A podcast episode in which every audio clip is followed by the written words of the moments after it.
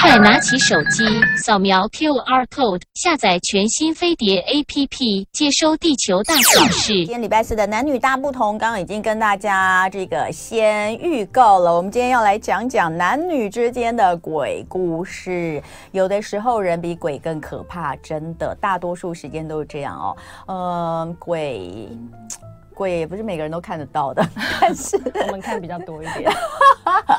没有啦，我要讲的是说那种人家大家所说的那种灵魂的鬼，不是每个人都看得到，哦、但是每个人人生当中一定碰过或多或少几一些。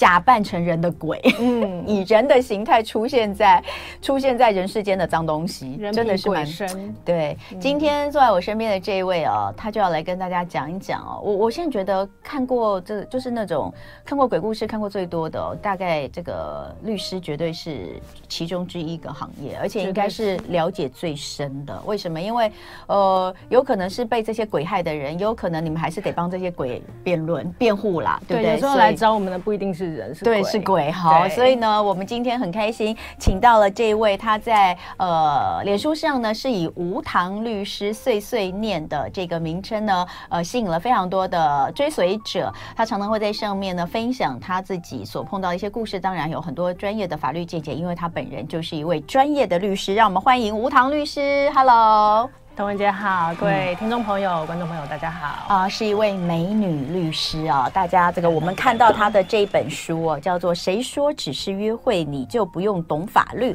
翻开来之后呢，立刻就被她的这个作者的照片给吸引了哈！哎，这这张照片是你坚持要放的吧？不是，不是，这个这其实是有故事的，真的吗？因为我本来坚持不露脸哦，然后我只露，我就说我给你们一张照片，可是我不要露脸哦。对，然后后来。出版社觉得非常困扰，因为我又不出本名，然后又不露脸，可是这一本书又是一本法律的专业的丛书，哦、所以他们觉得说，要么你就出本名，嗯，要么你就露脸，选一个。哦、对，哦、那我这一张照片是先给了，嗯，然后后来那个决定露脸的照片是后来给的，所以就嗯。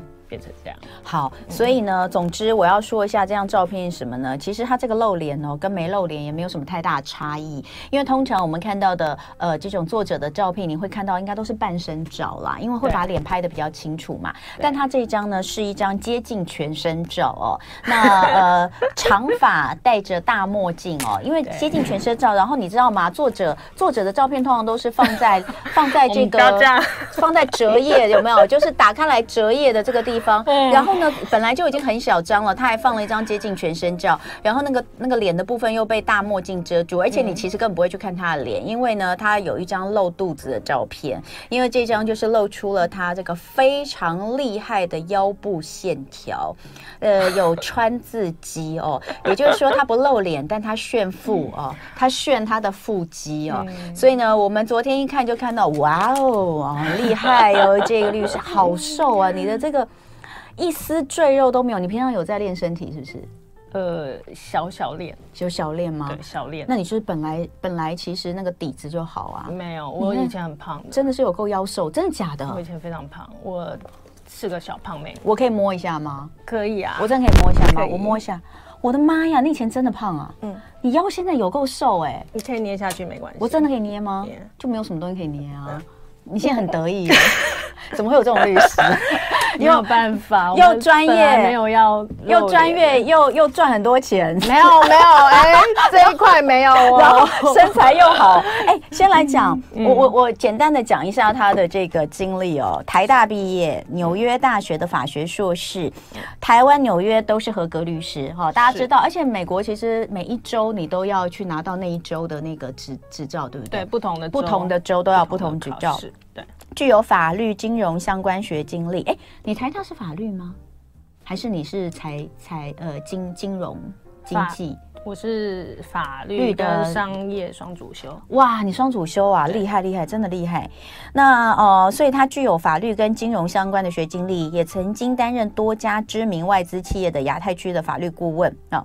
原本以为自己会成为叱咤商场的高冷法律人，但因缘际会之下，见到无数男女走进事务所，类诉一桩又一桩不可思议的感情纠纷。这一段文字不是我写的。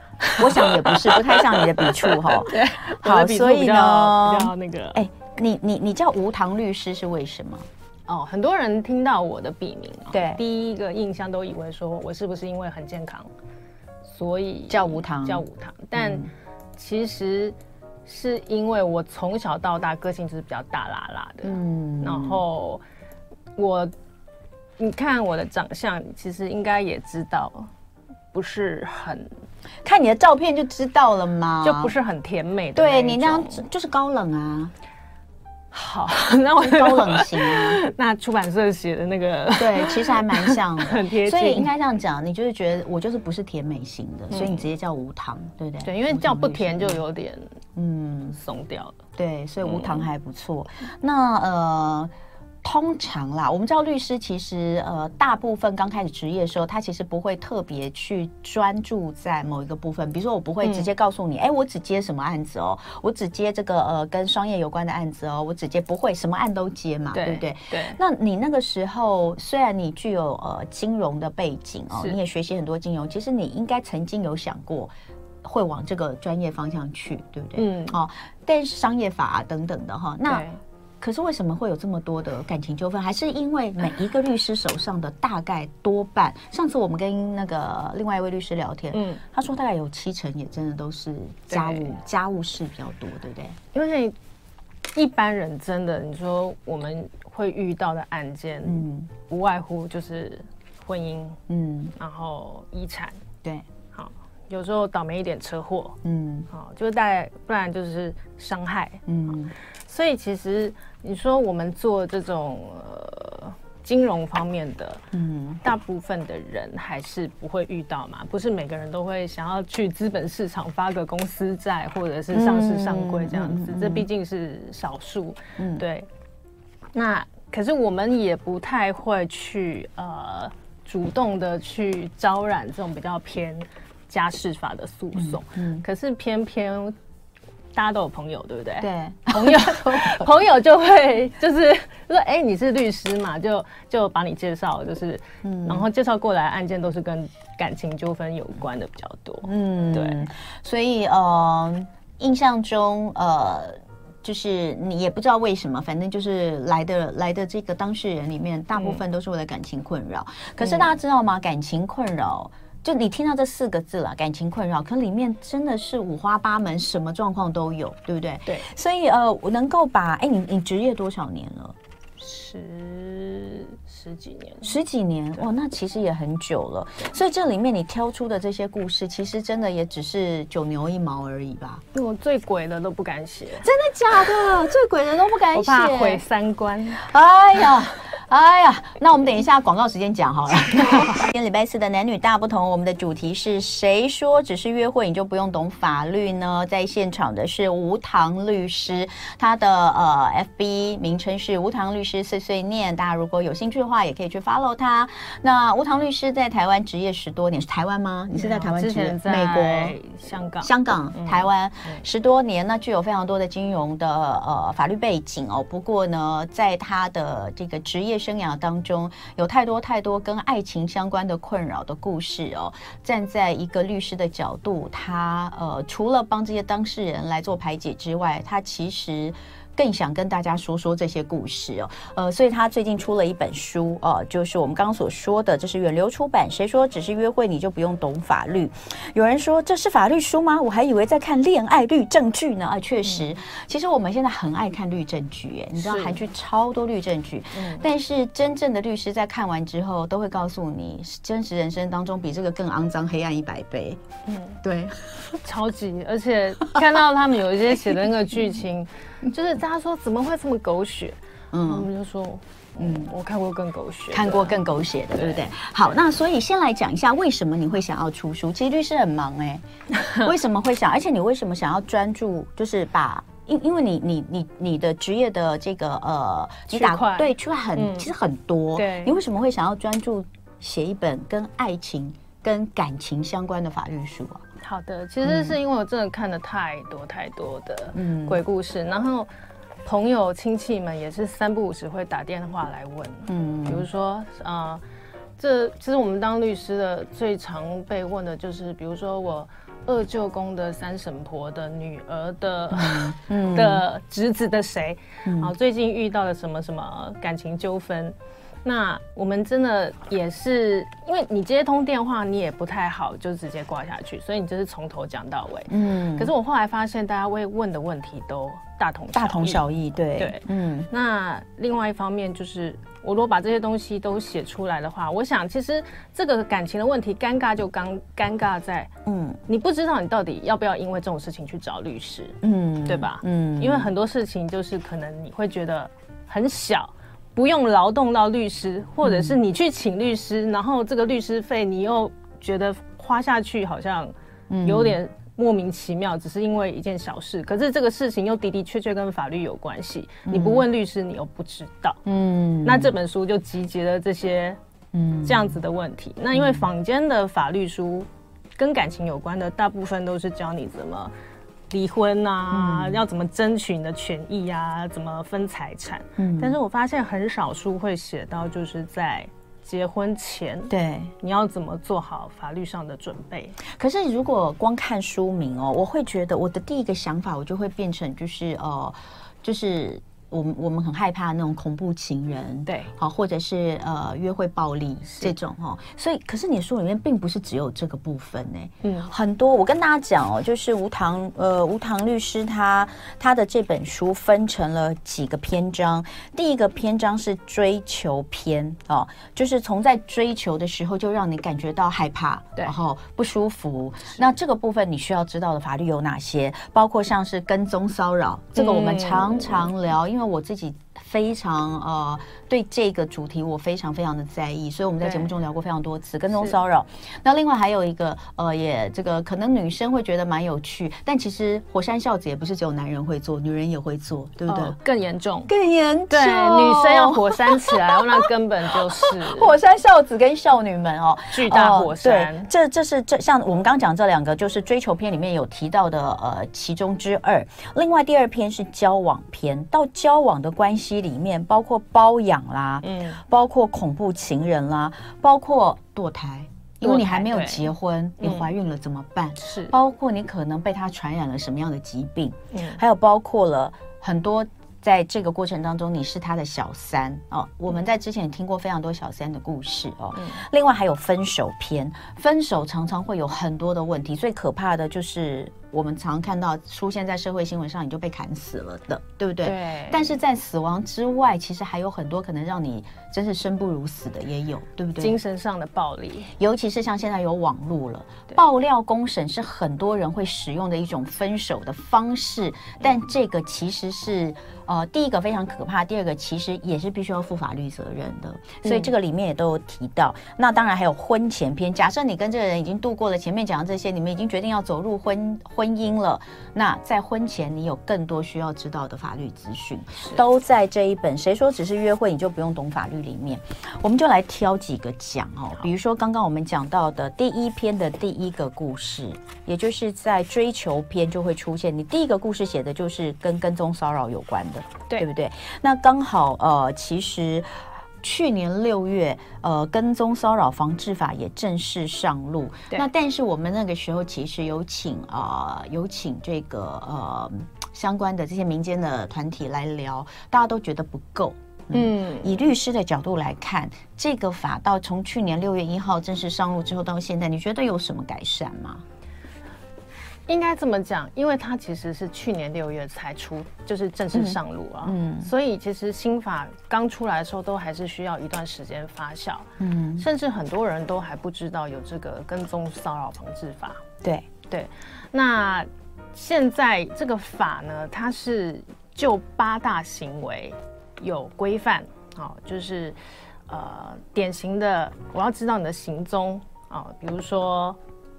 监视、观察，好、那比较更严重一点的就是站岗、盯梢、尾随，好、那就这两大类比较主轴的跟骚行为呢，我觉得应该还是有呵斥到的效果，因为其实，嗯，每我们一年里面收到这个警警政署那边统计哈，收到的这个跟踪骚扰的案件。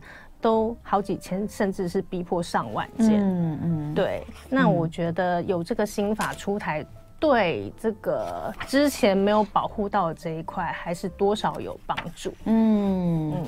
那呃，从去年六月开始到现在，你们来到你们事务所里面，跟跟踪骚扰骚扰相关的有有有有变比较多或比较少？其实不太有太大的嗯。嗯的改变，嗯，原因主因是因为大家现在都很聪明，就知道说，哎，跟骚法出台之后，遇到就直接去报警就好了。嗯，所以像你里面讲讲的这个故事，其实是在这个法之前，在这个法之前，因为他其实找警察没有用，对，所以就会来找我们。那可不可以跟我们分享一下这个故事？好的，嗯，其实这案主就是一个相当年轻漂亮的女生，嗯，对，那她在工作的。地方有一个就是爱慕她很久的男同事，嗯，那这个男同事当然是追求她，嗯，可是他对那个男生没有感觉嘛，嗯，可是这个男生就是可能对自己也很有自信吧，所以就是一直不放弃。嗯，那到最后就是越演越烈，嗯，直接每天这个女生下班的时候他就跟车，嗯。跟着这个女生回家，嗯，对，不管这个女生坐什么交通工具，哦，嗯、他就跟着回家，嗯，那这个女生躲到别的地方，他就开车跟到别的地方。比如说，这个女生去跟朋友吃饭，嗯，他就在餐厅外面停着车等，坐在车子里面等这样子，嗯，所以对这个女生就造成很大的困扰，嗯，那后来那个女生当然就报警哦，因为受不了。那那这个警察在问这个男生的时候，那男生就说。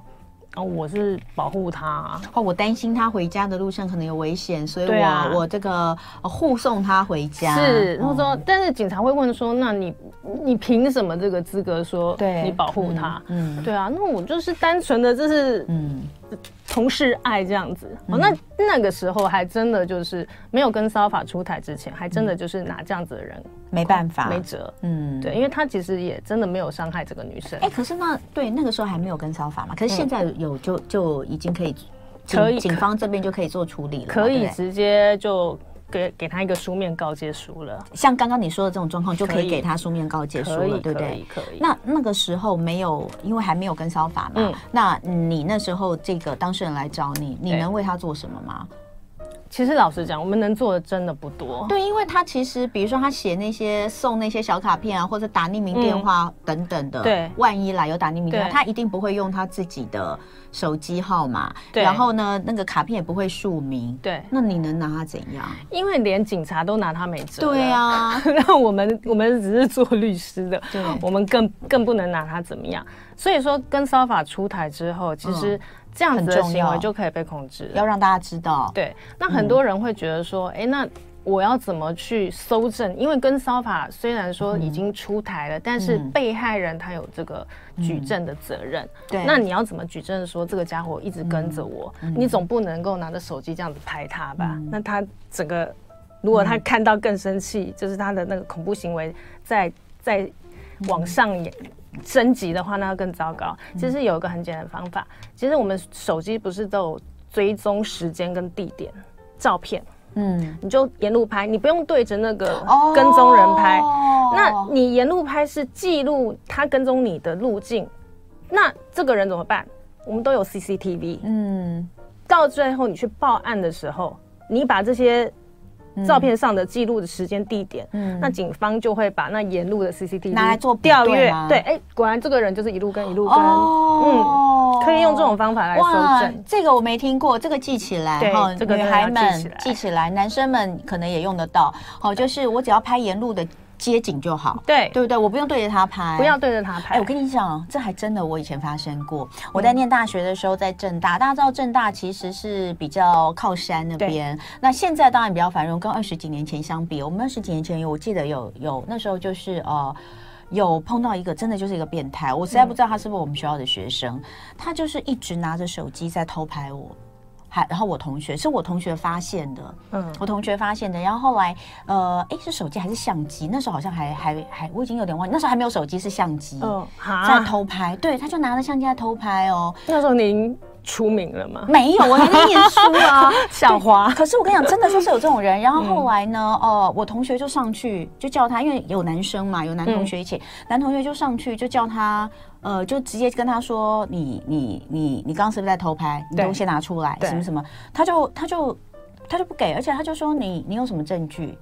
你有什么证据？你你们刚刚有拍到我在干嘛？什么什么？之前就是他就会立刻反制你。那在那个时候，对，在那个时候我们根本没有手机这种东西啊，嗯、我们连反拍都没办法，对，不对？所以这种人是真的蛮多，而且很存。从二十几年前就有这种人存在哦，无时无刻都存在。对，所以无糖律师呃，我要跟大家讲，无糖律师在他书里面每一个故事哦。呃在讲解这些这个呃法律相关的之后，他都会有一个有一个短短的叫做律师什么律师真心话、哦、会客室外的律师真心话，他就会教你怎么样去处理这个事情。比如说像是这个跟踪骚扰，你就会教大家一定要保存证据。对，除了像你刚刚教大家的这个沿路拍拍街景就好，有时间有这个路检，对，对地点就好之外，嗯，还有说比如说保留这些寄来的。邮邮邮戳，对，比如或者是他发那种骚扰简讯，哦、千万不要因为眼不见为净，然后就很生气的把它删掉，一定要留下来。嗯，对。然后，包括他送的实体的卡片礼物啊，嗯、其实。这个上面应该都有他指纹啊，嗯，对，都可以收集起来。好，然后还有哦，就是不是只有对这种呃，就是你不熟的人的追求，这种算是呃有违反跟骚法。即便是已经分手的前任，他如果一直纠缠你，对，其实也是也是符合的。因为在过去还没有跟骚法的时候，可能你必须要跟他有什么同居的行为啦，或是要是夫妻的行为，他才能够有什么不用不用发什么保护令这样。现在已经不用了，嗯、所以大家一定要。谨记这件事，待会回来我们就再聊聊其他的火山孝子的故事。今天礼拜四的男女大不同，谁说只是约会你就不用懂法律呢？在现场的是无糖律师来跟我们聊聊。呃，还没有进入婚姻之前，其实男女之间的感情关系里就有非常多的。状况可能需要用到法律来保护自己。是那呃，刚刚我们前面讲到了呃这个跟踪骚扰的事件，然后刚刚在这一段的广告期间，我就分享了我众多被跟踪骚扰的经验，好丰富。嗯，真的，你知道，因为我们以前是公众，我们是公众人物嘛，多多少少都会有。我就分享一些我自己的经验。我要说的就是。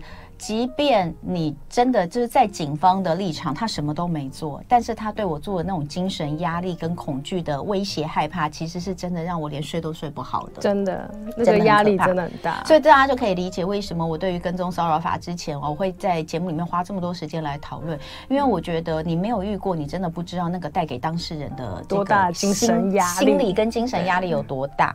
好，那接下来我们就来聊聊在呃这个追求时期，还有另外一篇。我们挑出来讲的是火山孝子哦。讲到火山孝子，大家第一个想到就是啊，去酒店啊，然后认识了酒店妹啊，然后就是送东西给她，是这样吗？现在科技发达，都已经另外一种了。啊，是怎样？嗯，很多哎，比如说直播，嗯，直播也可以火山一下，嗯，刷一排豪车，嗯，对，然后或者是，嗯，现在我不知道。就是交友的软体有很多嘛，对不对？嗯，啊，那其实网络交友现在也很盛行，嗯，那大家就直接在网络上谈起恋爱来了。嗯，那在没有见到对方的前提下，就可以这个要求对方送他小礼物，嗯。嗯，这种事情还蛮常发发生的。嗯，那可能对方送了一年、两年，甚至也给了金钱，才发现说，哦，那个照片都不是本人，嗯，都是网络 download 下来的。嗯嗯，哎，那所以像你在书里面写的这个故事，你的当事人是谁？我的当事人，你说是火山还是被火山的那一个对对，是火山的那一个，是火山那一个。对，火山那个就是有钱嘛，所以有钱就会来找律师。他是想把东西要回去吗？他自己也蛮有自知之明的，他知道说不可能全部都要的回去，嗯，可是他想知道有哪几样价值比较高的，他有机会要的回去，嗯。嗯，那个价值高的是房子吗？对，太夸张了，居然送房子，很多哎、欸，所以呢，呃，这个东西呢，它是呃。所以这个并不是小三的那种馈赠，对不对？不是，不是，他只是纯粹是追求的馈赠，嗯，对不对？可是后来他发现这个女生是职业级惯性的职业级的在骗取感情跟、嗯、跟这个财物，对，对不对？是，嗯，所以后来他想要打住，对，那他来找你，如果是这种情况之下，你有办法帮他把东西要得回来吗？嗯赠与就要看赠与，他当初赠与的时候，嗯，呃，是什么样子状态的赠与哈？那如果说是法律上所谓的直接赠与，就是说，好，我直接送给你，不带任何条件，嗯，那你也接受了，嗯，那一个赠与就成立了，然后赠与物也交付了，那通常就要不回来了，嗯，对。但是法律上还有所谓的。附条件的赠与，嗯，跟附负担的赠与，嗯啊，那我们先来讲附条件的赠与好了。附条件的赠与就顾名思义，一旦条件成就的时候，这个赠与契约才会生效。没错，嗯、好，那打个比方，如果说爸爸跟小孩说，哎，你如果今天。全班考试前三名，嗯，我就送你一台 Switch，嗯，好，那他果然也考到前三名，嗯，那这时候赠与契约就生效了，嗯、那 Switch 就可以给他了，嗯，好，那有一个叫做负负担的赠与，嗯，负负担的赠与就是我东西先给你，好，嗯、可是你要答应我日后你要做到什么事情，那讲回刚刚那个例子，假假设爸爸是直接把 Switch 先给小孩，嗯，然后跟小孩说。哎，我这一台 Switch 给你不是没有条件的哦，你这一次考试要考前三名，否则我就要把这个 Switch 收回来。嗯，这就叫负负担的赠与。那负担是什么？就是这个小孩要考到前三名。嗯，那换回情侣的例子，通常男生会把这个价值这么高的不动产房子给女生啊，嗯，或者是女生给男生啊，现在很难讲。好。通常绑的一个条件，你以后要跟我结婚。嗯，你如果不跟我结婚的话，那我这个房子就会收回来。嗯，可是大部分浓情蜜意的时候，哪会讲到嗯后半段？嗯、通常只讲到前半段，以后我们会结婚。嗯，对。可是会闹上。事务所的都是后来分手的嘛？那我知道了。所谓附，大家大家听清楚哦。刚刚这个吴糖讲了两个，嗯、一个叫做附，这个附是指附带的附带哈，附带的附，对，附条件的赠与跟附附带负担的赠与，附负担。那条件跟负担的差异就是一个前一个后嘛？就是你我有没有给了出去？就是附条件的赠与，就是说你做到了，嗯，我就给你，我才给你，这叫附停止条件。啊，听起来是停止，但是其实是生效。Oh. 那另外一个叫做附解除条件的赠与，这样会不会讲太深？解除条件就是说，比如说你去超市买五千块，他送你一个锅子，嗯，那他的条件是你这五千块，嗯，满到这个门槛，我就送你锅子。对啊。但是如果你隔天跑去退了一千块呢，那锅子就要收回来了。对，这个时候解除。对，就是附解除条件的赠与。哎，那所以附条件的赠与跟附停止条件的赠与是一样的吗？对，就是这里面附条件的赠与有分附停止条件跟附解除条件。哦，对，所以那那如果一般人大家搞不清楚所谓附条件跟附负担，我可以直接简化成就是一个是你要先做到我才给你，一个是。我先给你，但是我希望你之后要做到。那简单解读成这样，可以这样子讲。那如果是这样的话，应该容易会闹上法庭的。在婚前应该是负负担的，对，就先给了，对啊，对，先给了，然后讨不回来，因为赠与人要讨回，但是被受赠人他不愿意返还。对，那所以那要得回来吗？就要看当初他送这个房子的时候，他有没有有没有讲一些话。啊，比如说这个是我说我们以后结婚用的婚房，那这几率就比较高，或者是说、嗯、这房子我只是借用你的名字来登记哦，嗯。嗯、哦，但是这个房子其实我是是我出资的，我是实际上所有权人。嗯、那讲这么多都重点是你要留下证据啊，嗯、因为口说无凭，嗯、法律你还是要讲证据的，嗯、你要留下白纸黑字，那不一定是这种白纸黑字啊，就是简讯。哈、嗯，或者是 email，嗯，都可以，就是可以让法官可以看得出来，哦，你们是有这样子的对话，那的确这个是。嗯赠与物是 for 什么用的这样子？嗯，对。讲到这个，我就想到一个很好笑的。我有一个好朋友，有一个朋友哦，她、嗯、是一个贵太太哦。那那个她的老公，她老公很疼她，真的很疼她。那但是她老公就觉得她真的是这些年越来越胖啊，不像话。她老公就因为你刚好讲到了这个，有一个例子就是说，男朋友男友要给女友一个名牌包，但是跟女友说你以后要瘦十公斤。对，好，这个哈，那。我讲的这个哈，还真的是这样，因为他就是跟他就觉得老婆真的这几年胖的不像话，他觉得呢，你还是要注意一下自己的健康，所以他就要他去运动，就跟他说，如果你能够瘦几公斤的话，大概就比如说五公斤还是十公斤，我忘记，他就给他就给他五十万。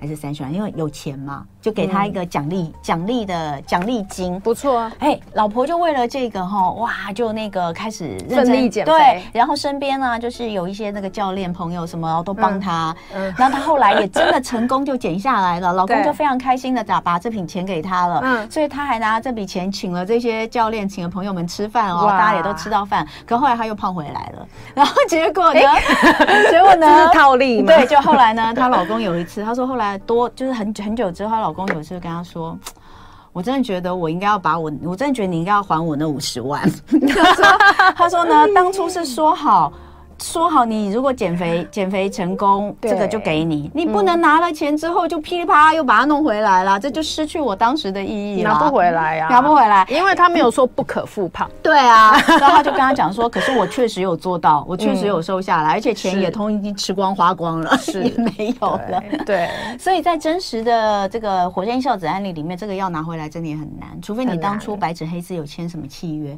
但通常在农经也不一定要签契约啊，你可能简讯也也。可以，好，对。那你有没有什么中部？也就是你在这个最后会写的这个真心话，是要给这些恋爱中的男女的？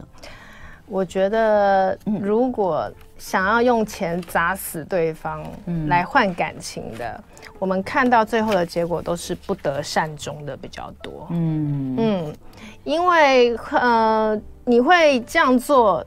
通常原因就两个嘛，嗯、一个是你自发性的啊，你自己就是想要用银弹攻势，嗯、另外一个是被对方要求。嗯，好，那通常呃这两种状况，银弹攻势的呃会把会把对方宠坏，嗯，然后他可能对方本来没有这么拜金，都被你就是宠到拜金了。嗯，那第二种呢，那就更不用说了，就是你可能只是他众多的。金主之一，嗯，对，嗯，那我觉得，如果真的想要朋友们真的想要找寻真爱的话，我觉得用这种银弹公式或者是火山的方式。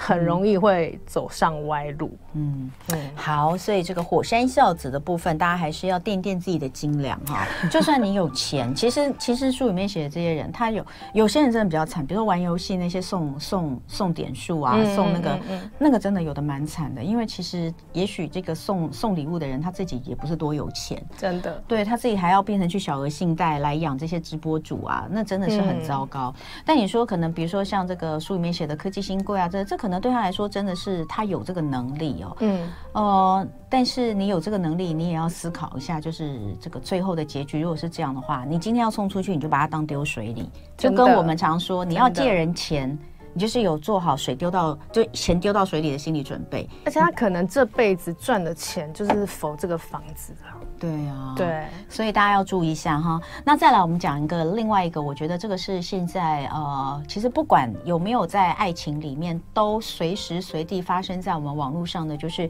爆料公审这样的行为。你书里面有写到一个这个，这个是跟感情有关的，对不对？对，嗯嗯，就是指很多人就分手了之后，因为对方可能是渣男啊、渣女啊，嗯，那不甘自己感情受骗啊，也不甘自己的青春。就这样子流失了，他们觉得说好没关系，跟你分手，那我要你就是给你一点颜色瞧瞧。嗯，那他他们就把这个放到网络上，某某某某某，有些是指名道姓哈，嗯、那有些是间接的指名道姓，比如说某公司的经理，嗯、那这个可能就只有一个经理啊，那这样子等于你也是 identify 这个人出来，嗯，啊，那他做了什么事情，巨细靡遗的把他的劈腿啊，嗯、做过的这些狗屁倒灶的事情都写在网络上，嗯嗯嗯，现在很流行嘛，爆爆料公公社，嗯，对，这种就是抒发一己的这个愤怒的。的社团，你可以，大家可以在网络上就是嗯，畅快的把自己的不满情绪宣泄出来。嗯、可是这其实都会触发。嗯，你知道有些人会用一些方式想去规避责任，比如说呃、嗯、呃。我朋友说，或是我梦到了什么，这有办法甩锅吗？当然没有啊！如果这么容易就甩锅的话，嗯、那要律师干嘛？嗯、要法律干嘛？嗯，就你知道，我常常看到那个爆料公社上面的这些东西，我都觉得很可怕。等一下回来跟大家聊。嗯、男女大不同，我们请到的是吴唐律师来跟我们聊聊，在还没有踏入婚姻之前，其实你在谈恋爱的时候，就有很多很多的呃法律的事情，你可能是需要知道的哈。嗯、那我们刚刚。刚刚其实讲到了爆料公审这件事情，我自己就常就是呃会在爆料公社或是这个爆料公社还有好多版哦，然后呢就在上面会看到，比如说呃有原配哦，她的因为有这个呃老公有外遇，她就把这个老公跟外遇的照片，还有把他们两个分别的自己的个人脸书的档案名字全部都 po 在上面，然后包括他们的一些私讯，包括可能原配跟小三的吵架的内容，然后就写上来，就写说这个女的怎么样。怎么样？然后她的她的她的老公怎么样？怎么样？然后就非常的愤慨的写了一大篇，然后底下通常都会有三四千则留言，大家都上来赞声哦，帮那个大老婆助阵，觉得这对狗男女啊，真真的这是他上面写的啊，这对狗男女等等等等。我想要问律师哈，那像这样子，你像这样子的行为，他到底有没有可能触犯法律？好，嗯，这样子原配。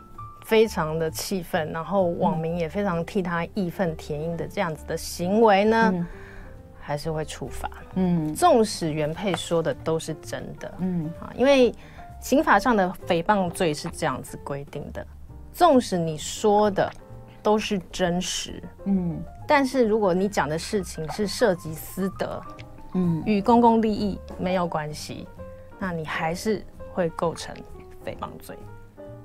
等一下哦，诽谤诽谤不是说我捏造谣言，然后重伤你，不是？这是一般人会想的，都是这样子，嗯、对不对？哎，我如果讲的是事实，我就没有捏造啊，啊我就没有诽谤你啊，因为这都是事实，嗯、都是真的啊。嗯，哎，但是这跟你想的不一样。嗯，好，这个各位听众朋友、观众朋友真的要注意这一点。诽谤、嗯、罪，只要你是指责。传述嗯。有损他人名誉的事情，纵使是真的，嗯，纵使是千真万确发生过的，嗯，但这件事情本身是涉及那个人的私德领域，嗯，而且与公共利益无关。嗯，还是会沉醉。那我连揭露都不行吗？假设我没有情绪性的用语，我没有说他是差男女，我就说哦，这个 A A 可是我老公，然后 A 男 B 女哦，我有把名字写出来啦。是哦，然后我我我有把名字，我可能中间用一个圈呐，哦，对，哦，比如说萧圈文这样子哈，对，然后我我截图的照片，我也有把他的眼睛马赛克。我如果用这样的方式，然后我也没有用，但是。但是真的，你知道很多那种，其实都足以辨识啦。嗯，那我用这样的方式，然后我没有用很多情绪性的字眼。嗯，那我就是很平铺直叙说我是谁的老婆，我是 A 男的老婆。然后我的先生在民国哪一年开始被我发现怎样？嗯，然后他们这样子啊，然后侵害了我的配偶权。不过讲到侵害配偶权这件事情，也要提醒大家，通奸现在已经除罪化了哈，所以现在其实。但是还是会侵害配偶权，还是侵害配偶权。民法的规定，那就是你你可以跟他要钱，但是刑法是没有罪的啊，刑法不成罪。对，好，那假设我是这样平铺直叙的叙述这件事情，可底下很多人骂，不是我骂哦，嗯嗯，是我放到上面让网友大家来骂他们，但我自己没有骂，那这个行为，请问有有有构成诽谤吗？这讲述这个事实的本身，他就已经会对这个当事人的名誉造成。贬义的效果了，嗯，这样子就有机会，嗯，会成立诽谤。纵使你说的是真的，嗯，对。有人问，那王力宏他老婆之前的行为也有构成诽谤吗？王力宏他是公众人物，对，这就是公众人物。那公众人物，你可以说他会有一个领头羊的效果。嗯、那你可不可以把这一个部分往公共利益去勉强做连接？嗯，不知道哈。嗯、但是诽谤罪，因为它是告诉乃论罪，嗯、那他需要受害人，嗯、就是被诽谤的那个人自己提出告诉。嗯，那法法律才会追究。嗯，对。嗯、那王力宏那个案子就是，嗯嗯，嗯大家都知道后续就是。所以哈，反正对，反正这个东西呢，呃，在书里面其实会写更多跟法条相关的，嗯、但是在呃随意的在网络上，不管是呃贬义别人，或者是用公审的方式，这个其实是触法的，要让大家知道，即便你讲的是事实，但只要这件事情跟公共利益无关，是属于你们私人之间的呃，不管是情绪啦，或者是私德的部分，分其实他还是可以告你诽谤。对、哦，这个东东西。我觉得大家是要知道的，尤其是现在大家在网络上使用的量实在太大了，留言也一样啊，底下留言骂骂他差男女的，可不可以告？也可以吧，可以也可以告，所以大家在网络上的使用其实也要特别的注意。那今天时间的关系哦，我们只能这个聊几个小故事，但这里面有非常多其他的，这也都是在现实生活当中每天都在发生的事情。那大家如果有兴趣的话，都可以去看看无糖律师这本《谁说只是约会你就不用懂法律》，也可以追踪无糖律师碎碎念的呃粉丝专业。那今天很谢谢无糖律师来跟我们聊天。